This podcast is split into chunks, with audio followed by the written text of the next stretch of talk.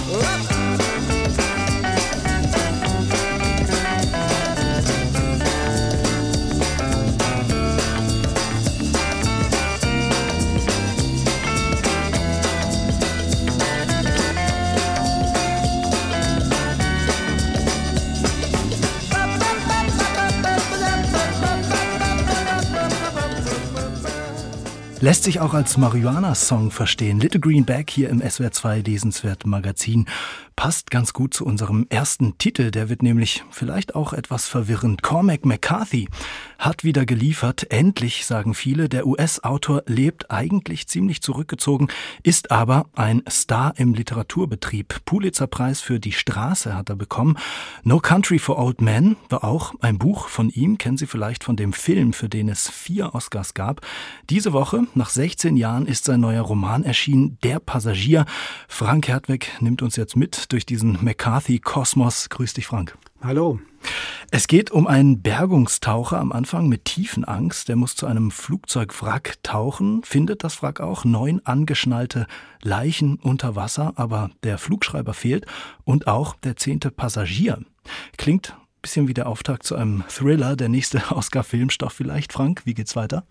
Deine Einschätzung ist ziemlich gut. Ähm, man denkt beim ersten Augenblick wirklich, es ist ein Thriller. Ja. Ähm, aber dann passiert eigentlich das Interessante, dass das gar nicht groß weiterverfolgt wird. Also mhm.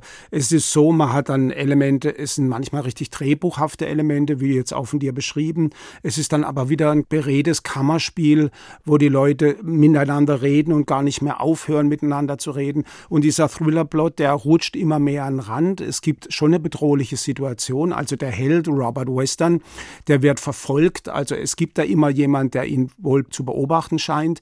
Dann versucht die Steuerbehörde ihm an den Karren zu gehen und irgendwie ihm das Geld zu entziehen, sodass er da auch unter Druck kommt. Aber so richtig klar wird es nicht. Und er sagt mal, mhm ist eigentlich einen ganzen Roman durch auf der Flucht, aber er sagt, er sei ein schlechter Flüchtling. Und das ist genau dieses ungefähre, Unbestimmte, die den Roman eigentlich ein Stück weit auszeichnet. Ja, es ist vielleicht auch so eine Art Anti-Held, dieser, dieser Bob Western, äh, irgendwie genialer, aber auch gescheiterter Physiker und dann dieser Bergungstaucher mit tiefen Angst, wie ich es gerade äh, gesagt habe. Es gibt dann noch so eine Art Parallelgeschichte im Buch. Robert Bob liebt seine Schwester Alicia, vielleicht auch auf eine inzestuöse Art und Weise Weise ist nicht so ganz klar. Alicia ist eine hochbegabte Frau, wunderschön, aber erster Haken, sie ist in der Psychiatrie und zweiter Haken, eigentlich ist sie auch schon tot. Eigentlich ist sie auch schon tot und das Ganze wird aus ihrer Perspektive erzählt. Mhm. Also sie sind auch kursiv abgesetzt von dem anderen Teil.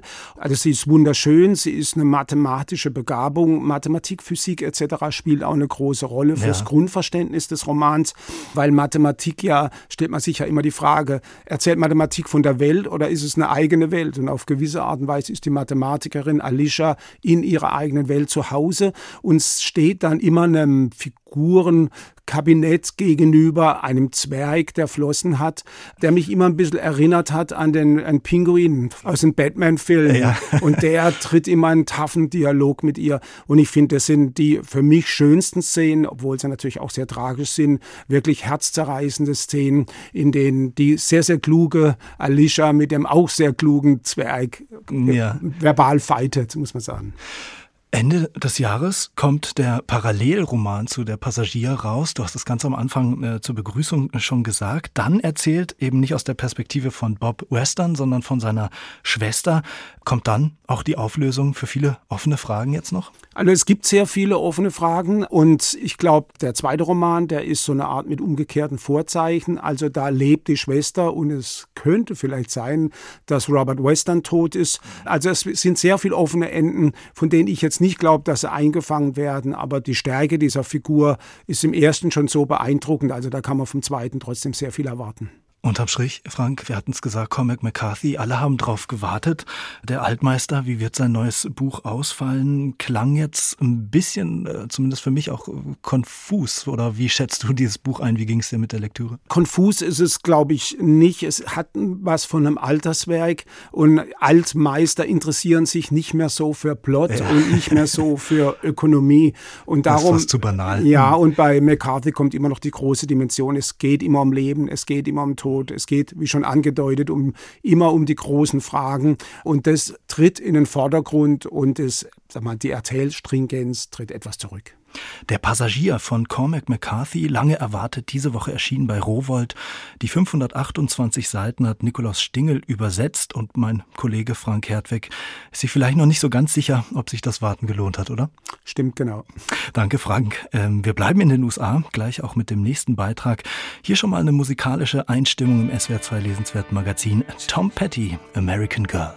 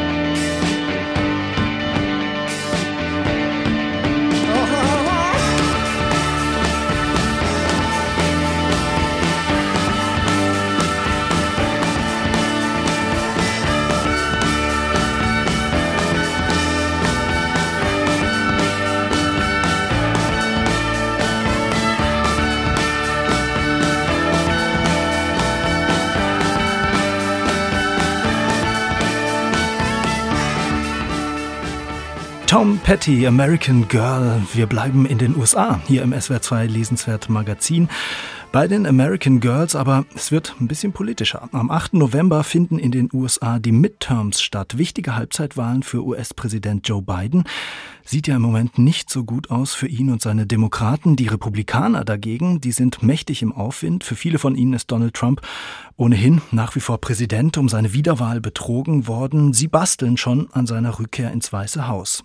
Eine konservative Revolution, die maßgeblich nicht nur von alten weißen Männern angetrieben wird, sondern eben vor allem auch von Frauen. Guns and Rosé, also Waffen und Rosé, konservative Frauen erobern die USA, so heißt das Buch von Juliane Schäuble, Korrespondentin für den Tagesspiegel und Annette Meiritz, USA-Korrespondentin für das Handelsblatt. Hier ist es gerade später Nachmittag, Annette Meiritz. Guten Morgen nach Washington. Guten Morgen. Annette Bayritz, wenn wir an die Proteste gegen Donald Trump denken bei seiner Wahl, viele junge Frauen haben da Not My President gerufen oder jetzt im Sommer, als der oberste Gerichtshof in den USA mit einem Urteil das Abtreibungsrecht ja massiv verschärft hat, da waren auch wieder viele junge Frauen, die da für ihre Rechte auf den Straßen waren. Mit Ihrem Buch in der Hand, da muss man jetzt wahrscheinlich eher sagen, diese Gleichung, die wir hier gerne aufmachen, Frau gleich liberal gleich demokratisch, die geht nicht auf oder?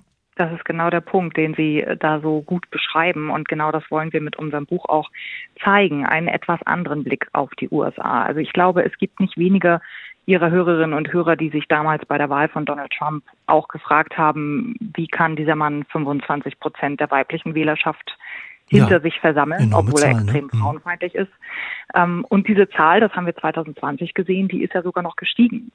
Das gilt nicht nur für die Wählerschaft, sondern das gilt auch für politische Ämter und Mandate. Im Kongress könnten in diesem Jahr, also bei den Midterms, so viele republikanische Frauen wie noch nie reingewählt werden. Und fast alle von denen sind radikal, sie sind nicht moderat. In den USA gilt gerade bei den Republikanern inzwischen moderat sein als Makel und das gilt umso mehr für Frauen. Ja, eine Frau hat sie, äh, wenn ich es richtig gelesen habe, besonders beeindruckt. Amy Coney Barrett, erzkonservativ, neue Richterin am Supreme Court, ging auch hier durch die Presse, die sagt, ich habe mich in einer absoluten Männerwelt durchgesetzt und das Letzte, was ich eigentlich gebraucht habe, war dafür Hilfe von linken Feministen rein sachlich betrachtet ist diese Frau ja auch beeindruckend, denn die hat eine Karriere hingelegt und einen Aufstieg. Sie ist die jüngste äh, Richterin im obersten Gericht der USA. Die, also aus unserer Sicht ist sie die mächtigste Konservative der USA und man muss ihre politischen Einstellungen absolut nicht teilen, aber man muss anerkennen, dass äh, eine Frau wie sie eben einen wahnsinnigen Einfluss auf das Land ausübt. Dazu gehört aber noch etwas anderes, denn Amy Coney Barrett war entscheidend dafür verantwortlich, das Abtreibungsrecht zu kippen. Hm. Aber sie hätte das niemals tun können ohne andere Frauen im Land, denn alle, also sämtliche Anti-Abtreibungsorganisationen in den USA werden tatsächlich von Frauen geführt. Also dieses Bild weiße Männer oder speziell äh, generell eher Männer gegen Frauen, Männer gegen den, die Selbstbestimmung der Frau, das stimmt nicht so ganz, denn ohne Frauen wäre das Abtreibungsrecht in den USA niemals äh, in dieser Form abgeschafft worden. Es gibt einen klingenden Macho-Satz von Donald Trump, der uns allen wahrscheinlich noch in den Ohren ist. Grab them by the pussy. Ganz persönlich gefragt, Frau Meiritz, bei der Recherche, bei Ihren Begegnungen mit diesen Frauen, haben Sie selbst als Frau auch manchmal gedacht, Mensch, wie kann eine Frau überhaupt Politikern anhängen, die so frauenverachtendes Zeug von sich geben? Manchmal fällt es schwer, äh, den Frauen zu folgen tatsächlich. Ich habe immer versucht und auch meine äh, Co-Autorin Juliane Schäuble, wir haben immer versucht, äh, diese Frauen natürlich mit Respekt und mit Neutralität zu behandeln. Denn unser Job, so sehen wir uns, wir bewerten das nicht, wir ordnen das ganz klar und präzise ein, was da passiert, aber wir beobachten es und wir erklären diese Strömung, weil sie eben aus unserer Sicht komplett unterschätzt wird. Und natürlich, in einigen Situationen musste man sich schon zusammenreißen, auch nichts zu sagen, beispielsweise um nochmal auf das Thema Abtreibung zurückzukommen, wenn eine Frau vor mir sitzt, die sagt, na ja, also wenn es irgendwie eine lebensbedrohliche Situation gibt für eine Frau, dann muss das Baby trotzdem gerettet werden. Und Klar fällt es einem dann schwer, aber wie gesagt, man muss ja fassen, dass es eine extrem einflussreiche, mächtige Bewegung in den USA ist und auch in Europa. Und wenn man sie nicht neutral beschreibt, ähm, dann kann man sie auch nicht ernst nehmen. Donald Trump hat schon angedeutet, er will es wahrscheinlich wieder versuchen 2024 mit der US-Präsidentschaft. Sollte das aus irgendwelchen Gründen äh, nicht klappen, ich weiß, Spekulationen mögen Sie nicht so, aber was meinen Sie, wird die erste Präsidentin der USA höchstwahrscheinlich eine konservative Frau, eine Republikanerin? Zumindest einige äh, Prominente in den USA halten das durchaus für möglich. Wir haben mit John Kornblum gesprochen, dem früheren US-Botschafter in Deutschland, und der hält das tatsächlich für ein realistisches Szenario. Ein Grund dafür ist, dass die Demokraten sich mit einer weiblichen Kandidatin wie Hillary Clinton extrem die Finger verbrannt haben. Und auch Kamala Harris, wie wir wissen, ist nicht sehr beliebt im Amt als Vizepräsidentin. Und das Kalkül ist, dass die Republikaner mit einer radikalen Frau, die einen ähnlichen Ton anschlägt wie Trump und dann auch noch den in Anführungsstrichen Frauenbonus vielleicht sogar mitbringen würde, weil es etwas Überraschendes ist, was man von den Republikanern nicht erwartet, dass die Republikaner es tatsächlich als erstes nochmal probieren könnten. Das halte ich nicht für ausgeschlossen, absolut. Es gibt einige profilierte Frauen auf der republikanischen Seite, Gouverneurinnen, äh, die absolut mit am Tisch sitzen wollen und die nicht nur in der zweiten Reihe stehen. Dann schauen wir gespannt, was da passiert im November, jetzt auch erstmal am 8. November bei den Midterms in den USA. Ein ganz neues Bild, Frau Meiritz, was Sie uns da mitbringen aus Washington. Guns in Rosé, konservative Frauen erobern die USA. So heißt Ihr Buch. Das haben Sie geschrieben zusammen mit der Journalistin Juliane Schäuble, erschienen im Christoph Links Verlag, 256 Seiten. Danke Ihnen sehr für das Gespräch, Frau Meiritz. Danke auch. Jetzt spielen Sie im Titel schon auf Guns N' Roses an. Axel Rose, der, der Frontmann von Guns N' Roses, der hat damals ordentlich äh, gegen Trump gewettert, ist nicht Republikaner verdächtig. Äh, hatten Sie beim Schreiben bestimmten Song im Kopf? Äh, leider vom letzten Wahlkampf der absolute Ohrwurm war immer YMCA, äh, der Song, zu dem Trump äh, auf der Bühne getanzt hat. Aber hier ein absoluter Klassiker auch auf Trump-Rallies ist ähm, Proud to be an American sehr, sehr, sehr äh, patriotisch, sehr kitschig und das, das singt hier jeder, der äh, Trump auf der Bühne zujubelt. Okay, musikalisch doch nochmal eine andere Richtung. Absolut. Ja, keine Angst, YMCA mute ich Ihnen jetzt nicht zu, aber ein bisschen Guns N' Roses darf es auch mal sein in SWR 2. Axel Rose, beste schräge Stimme, die ich kenne. Sweet Child of Mine.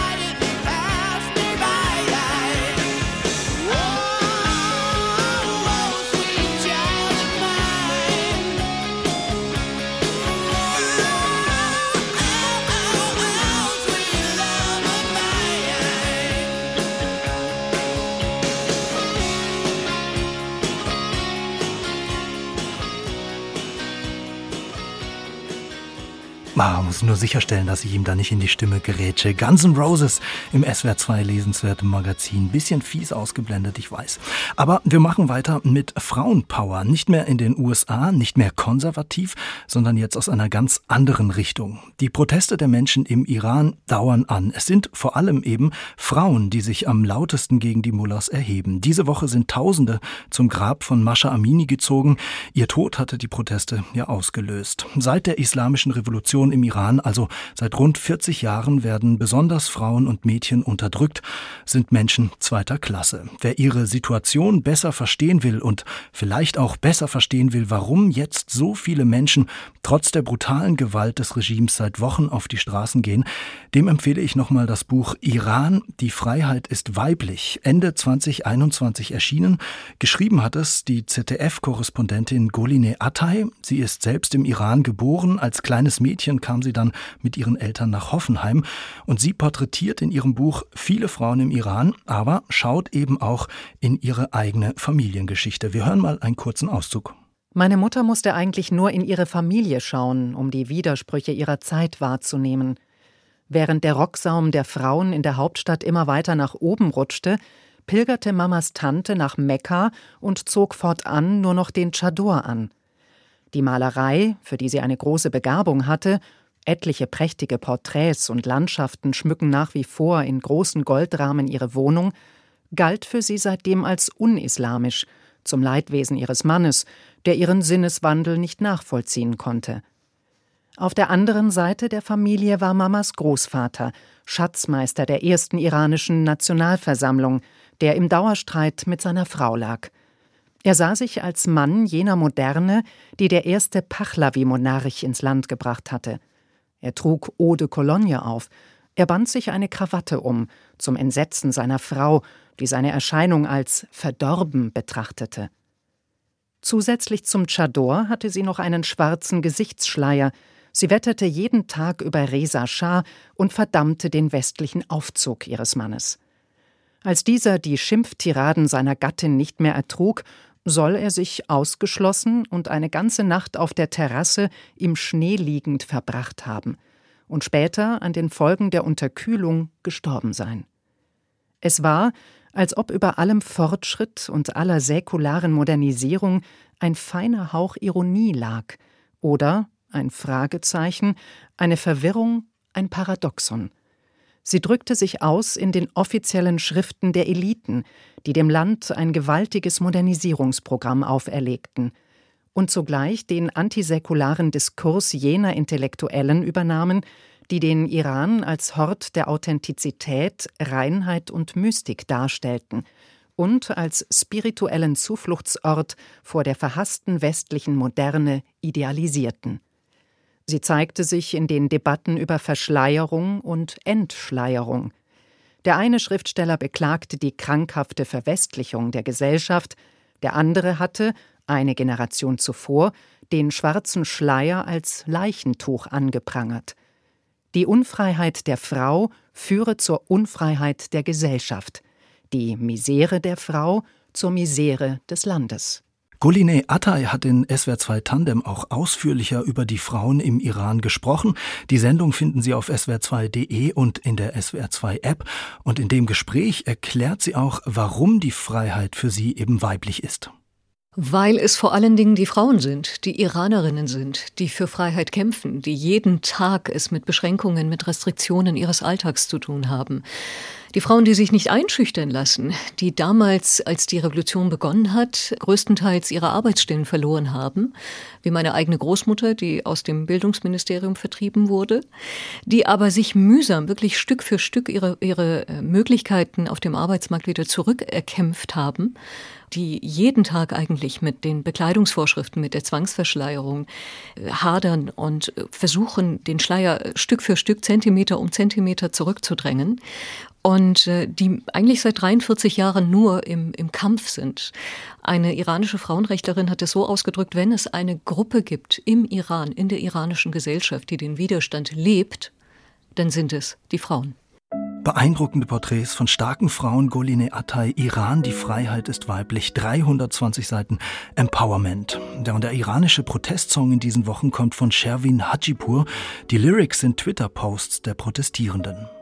برای توی کوچه رخصیدن برای ترسیدن به وقت بوسیدن برای خواهرم خواهرت خواهرامون برای تغییر مغزها که پوسیدن برای شرمندگی برای بیپولی برای حسرت یک زندگی معمولی برای کودک زبال گرد و آرزوهاش برای این اقتصاد دستوری برای این هوای آلوده برای ولی و درختای فرسوده برای پیروز و احتمال انقرازش برای سگهای بیگناه ممنوعه برای گریه های بیوقفه برای تصویر تکرار این لحظه برای چهره ای که میخنده برای دانش آموزا برای هاینده برای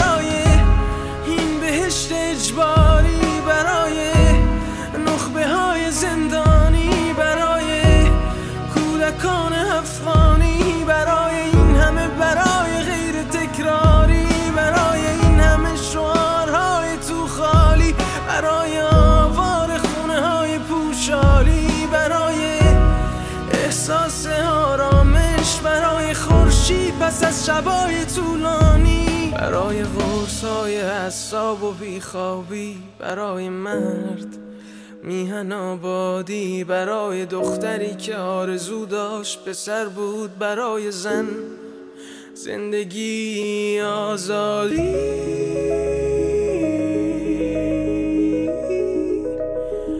برای آزادی.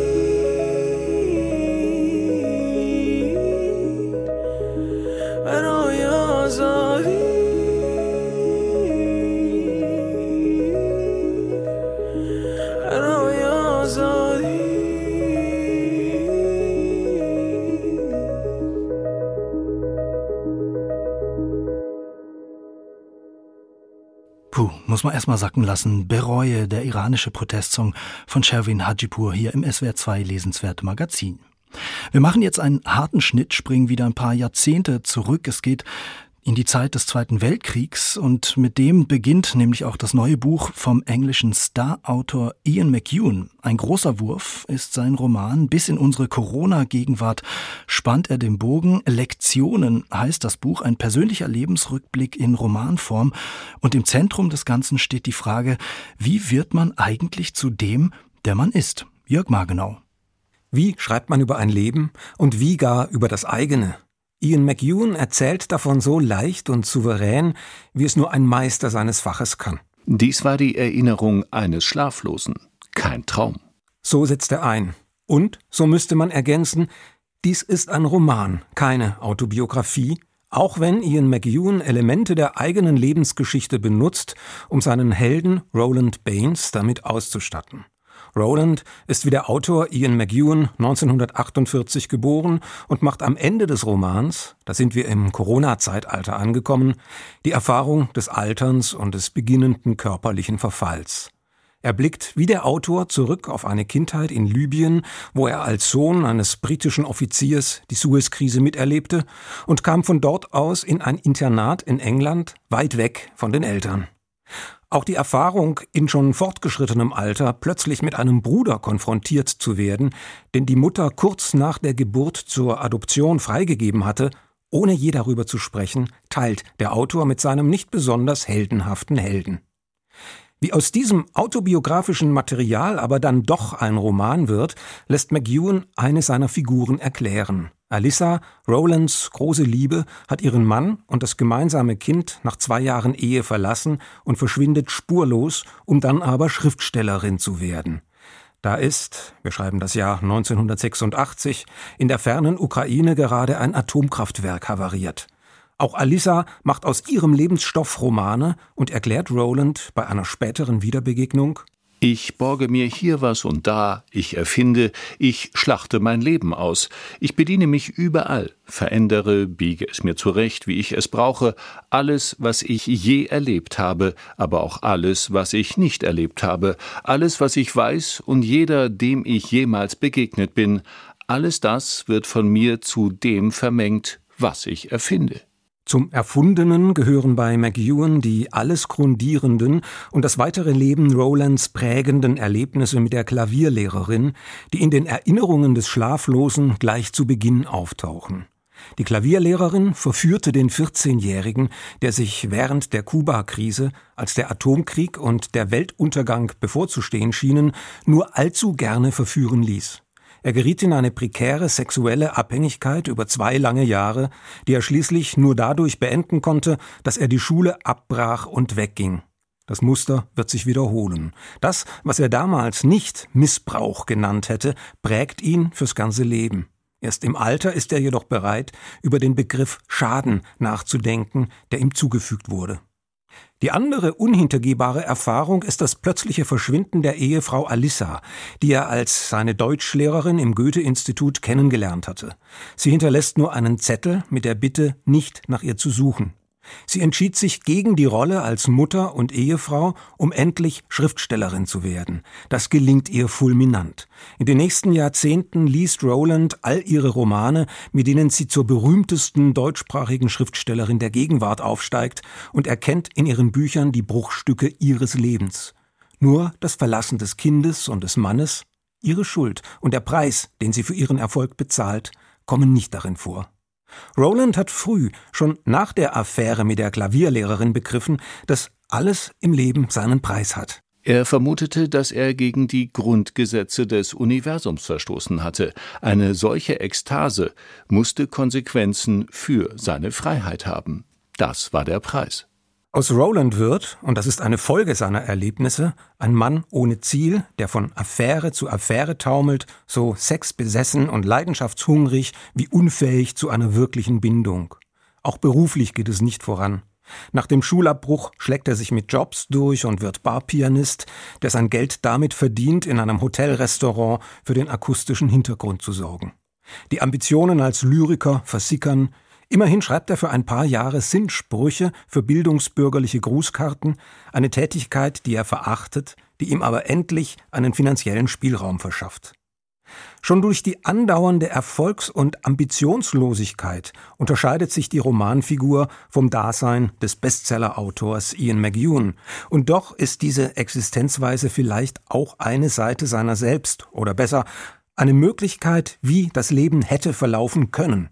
Es geht McEwan in diesem grandiosen Roman über ein Durchschnittsleben nicht einfach darum, äußeres Geschehen und inneres Erleben über 70 Jahre hinweg nachzuerzählen, sondern der Frage nachzuspüren, was das Leben überhaupt ist und wie die eigene Biografie mit ihren vielfältigen Möglichkeiten mit den Wirrungen der Zeitgeschichte verbunden ist.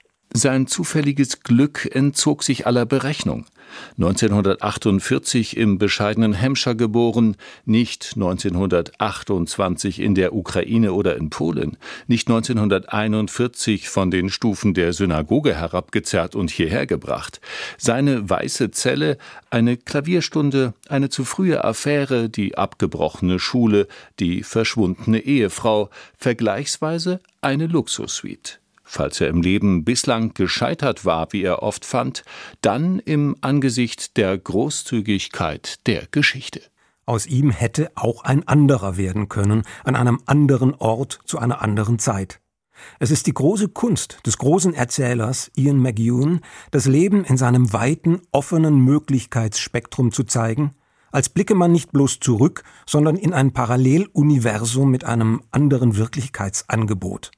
Alles, was geschieht, hat Folgen, aber nichts davon ist sichtbar im Augenblick des Geschehens. Alles sieht ganz einfach aus und ist doch hochkomplex miteinander verknüpft.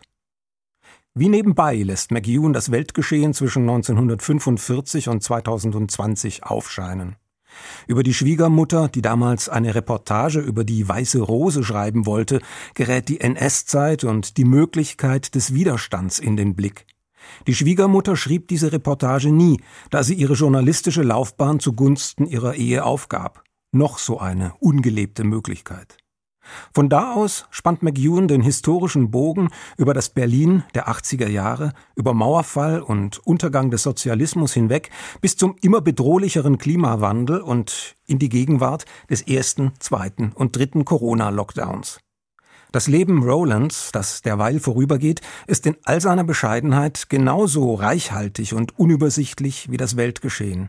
Am Ende ist man froh, dass wenigstens der übergewichtig und kahl gewordene Held in seiner sympathischen Beharrlichkeit noch da ist, nach all den Verlusten und Enttäuschungen und all den glücklichen Momenten, die sein Leben, die das Leben ausmachen.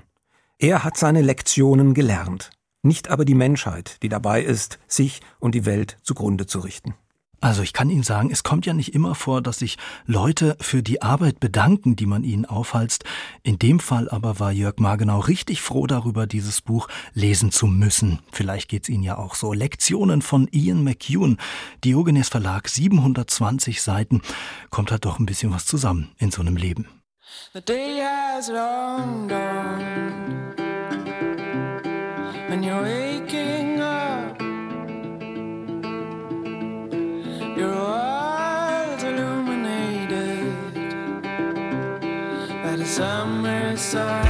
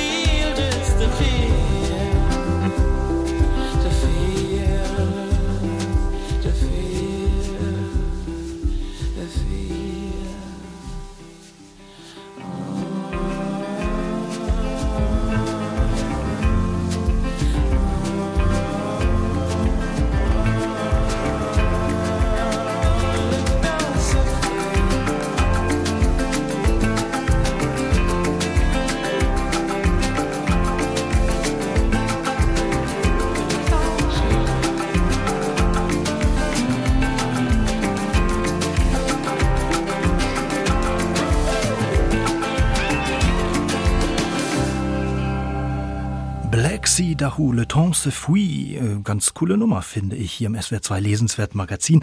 Übrigens eine Schweizer Band. Und das passt auch zu unserem nächsten Autor. Lukas Bärfüß, Schweizer, hat ein neues Buch geschrieben. Ein persönlicher Essay. Vaters Kiste heißt er. Eine Geschichte über das Erben. Hallo, Herr Bärfuß. Hallo. Was in der Kiste meines Vaters drin ist, Herr Berfuß, das interessiert offen gestanden niemanden. Was in der Kiste Ihres Vaters drin ist, interessiert sehr viele Menschen. Sie sind einer der bekanntesten Autoren der Schweiz, gelten vielen schon fast als ja literarischer Säulenheiliger. Den anderen gehen Sie mit Ihren gesellschaftskritischen Texten aber auch ganz schön auf die Nerven. Das ist, glaube ich, immer ein gutes Zeichen, dass das eigene Schaffen einen Nerv trifft. In Ihrem neuen Buch beschäftigen Sie sich mit Ihrer persönlichen Herkunft, aber auch allgemein mit dem Thema Erben. So geht Ihr Buch los. Hören wir mal die ersten Zeilen. Beim Aufräumen war eine Kiste übrig geblieben. Aus einer dunklen Wohnung in den Bergen hatte ich sie vor 25 Jahren zu mir an die Dufourstraße getragen und ungeöffnet verstaut, bis ich an die A-Wangen und später an die Berthastraße gezogen war. Von dort trug ich die Kiste an die Straßen der drei Gottheiten Apollo, Minerva und Neptun, schließlich in einem heißen Sommer an den Mühlebach, dann hinauf an die Asyl, ein paar Monate an die Vitikonerstraße und jetzt schließlich zu mir in diese gute Stube. Da stand sie nun, eine ungewöhnliche Bananenschachtel der Del Monte Company, und ich wusste nicht, was ich mit ihr anfangen sollte. Ja, Lukas Berfuß, warum ist es Ihnen so schwer gefallen, die Kiste zu öffnen? Oh, da gibt's viele Gründe. Also ein wesentlicher war sicher, dass ich annahm, ich, dass ich den Inhalt kennen würde. Es gab mhm.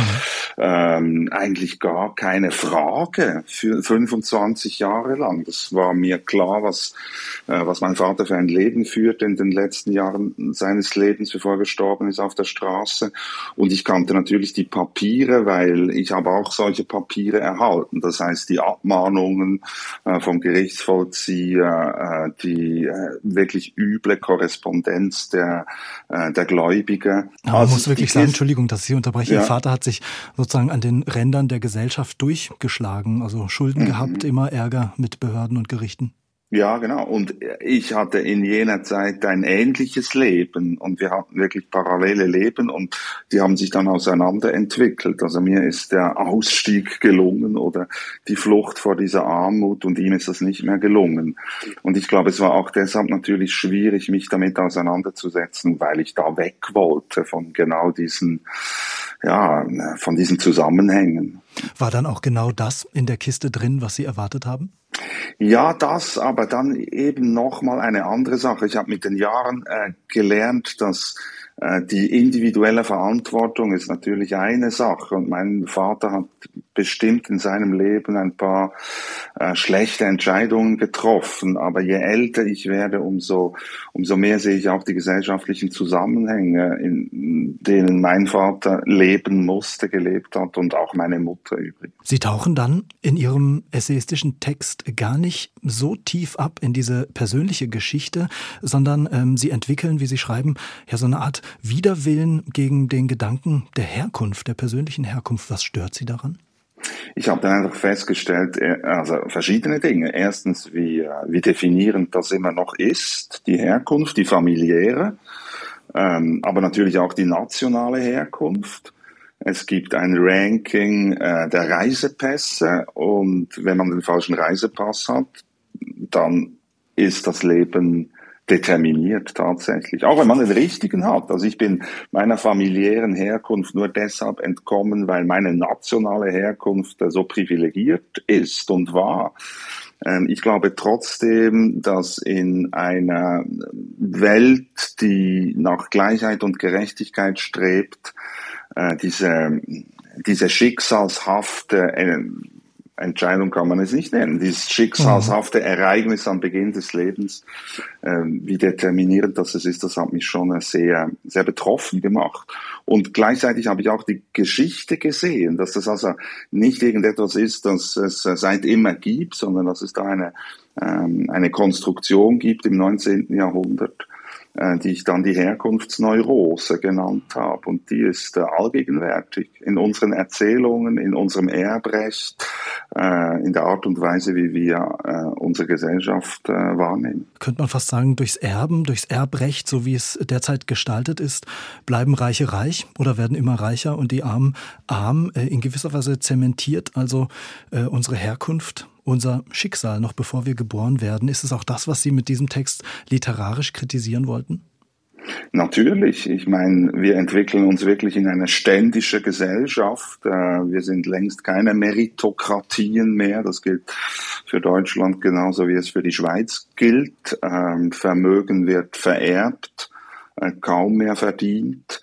Die Entwicklung seit der Erfindung des modernen Erbrechts in den Nullerjahren des 20. Jahrhunderts das war wirklich ein Wurf und das war die Leistung einiger weniger Männer, die das äh, alte bäuerliche Bodenrecht reformiert haben. Seither haben sich so viele Dinge verändert. Äh, dass wir über eine Totalreform des Erbrechts sicher nachdenken müssen. Es gibt nicht nur eine, eine quantitative Veränderung, also es ist nicht einfach eine Zunahme der vererbten Vermögen, sondern eine qualitative tatsächlich. Und wenn wir das nicht angehen, dann äh, werden die Spannungen zu groß in unserer Gesellschaft. Ja, Sie sagen, was wir vererben, ist äh, vor allem Haufen Müll, äh, ist auch eine Form der Nichtexistenz an die folgenden Generationen. Absolut. Ich meine, unser Erbrecht, das verschiedene Dinge berücksichtigt, wie zum Beispiel das Vermögen und die Schulden, berücksichtigt anderes überhaupt nicht. Und zum Beispiel nicht den Müll und wir hinterlassen eine unvorstellbare Menge Müll, äh, ganz einfach durch unsere Teilhabe in, in dieser Gesellschaft, in dieser kapitalistischen Gesellschaft. Und äh, wir sozialisieren unseren Müll, also ganz praktisch, wir stellen ihn einfach an die Straße und dann ist er weg aus den Augen, aber er verschwindet natürlich nicht aus der Welt. Und wir kennen den Begriff des Privateigentums, aber nicht den Begriff des Privatmülls. Und schon da ist es natürlich eine Gerechtigkeitsfrage, weil äh, die äh, kommenden Generationen werden mit diesem Müll irgendwie äh, umzugehen haben. Sie können dieses Erbe nicht ausschlagen. Wenn man Ihnen so zuhört, dann ähm, müssten Sie doch unterm Strich eigentlich sagen, diese Beschäftigung mit der Kiste Ihres Vaters hatte dahingehend etwas Gutes, so sehr Sie sich auch gegen den Herkunftsbegriff äh, sträuben, äh, dass Sie eben tatsächlich diese Form der Herkunft, der Vererbung auch von Schicksalen, von Lebenswegen und damit verbunden eben einer ja, neuen Kraft, etwas anders zu machen, eben genau dieser Kiste verdanken. Unbedingt. Obwohl die Nachrichten ja nicht besonders gut sind, äh, gibt es keinen Grund äh, zur Verzweiflung oder zum, zur Katastrophensucht. Ich glaube, wenn wir prospektiv und konstruktiv und progressiv in die Zukunft denken, dann wäre die Reform des Erbrechtes ein, ein guter Ansatzpunkt, weil sich darin sehr viele äh, Probleme spiegeln und sehr viele äh, Fragen abbilden. Also welches Verhältnis haben wir zum Geld, welches Verhältnis haben wir zum Familienbegriff, äh, zum Leben und zum Sterben tatsächlich. Und deshalb ist das ähm, eigentlich eine große Chance. Dazu kommt, dass man, wenn man sich historisch damit befasst, sieht, dass es reformierbar ist, weil es ist schon mal gelungen vor 100 Jahren und die Aufgaben damals waren nicht klein. Also man muss sich vorstellen, dass eine bäuerliche Gesellschaft mit einem agrarischen Bodenrecht und mit den Fideikommissen und natürlich völlig andere Bedürfnisse hatte als eine moderne städtische Industriegesellschaft. Und trotzdem ist es gelungen, dieses Erbrecht zu reformieren reformieren und uns kann das auch gelingen. Ein kritischer, ja, ein kritischer, ein auch selbstkritischer Text, den Sie geschrieben haben, Lukas Berfuß. Einer der letzten äh, Sätze in Ihrem Buch äh, lautet: Meine Herkunft bleibt ungewiss. Ich könnte darüber nicht glücklicher sein. Was haben Sie mit der Kiste Ihres Vaters gemacht? Ja, die steht äh, jetzt in meinem Archiv und das ist ja auch etwas Wunderbares, wenn man ein, ein Buch schreibt über eine Sache, dann wird diese Sache auch in einer gewissen Weise äh, dekontaminiert. Man kann entgiften tatsächlich. Also diese Kiste hat eine neue Form gefunden, eine Verwandlung erfahren und das ist äh, die Kraft der Literatur und der Kunst und das ist etwas sehr, sehr Wunderbares. Vaters Kiste, eine Geschichte über das Erben, so heißt das Buch von Lukas Berfuß, erschienen im Rowold Verlag, 90 Seiten, 18 Euro. Danke Ihnen sehr für das Gespräch, Lukas Berfuß. Ich habe zu danken. Herzlichen Dank. Tja, und auf unsere Kiste kommt jetzt auch ein Deckel drauf. Das war's schon wieder vom SWR2 Lesenswerten Magazin. Die Beiträge aus dieser Sendung finden Sie wie immer auf swr2.de oder in der SWR2 App. Hier geht's wie immer weiter mit SWR2 aktuell. Danach das SWR2 Hörspiel zum 100. Geburtstag von Kultautor Kurt Vonnegut gibt's Schlachthof 5 oder Der Kinderkreuzzug. An der Technik war Andrea Gress. Mein Name ist Lukas May-Blankenburg. Machen Sie's gut. Tschüss. You, will you burn all boats behind you and hit the road with me?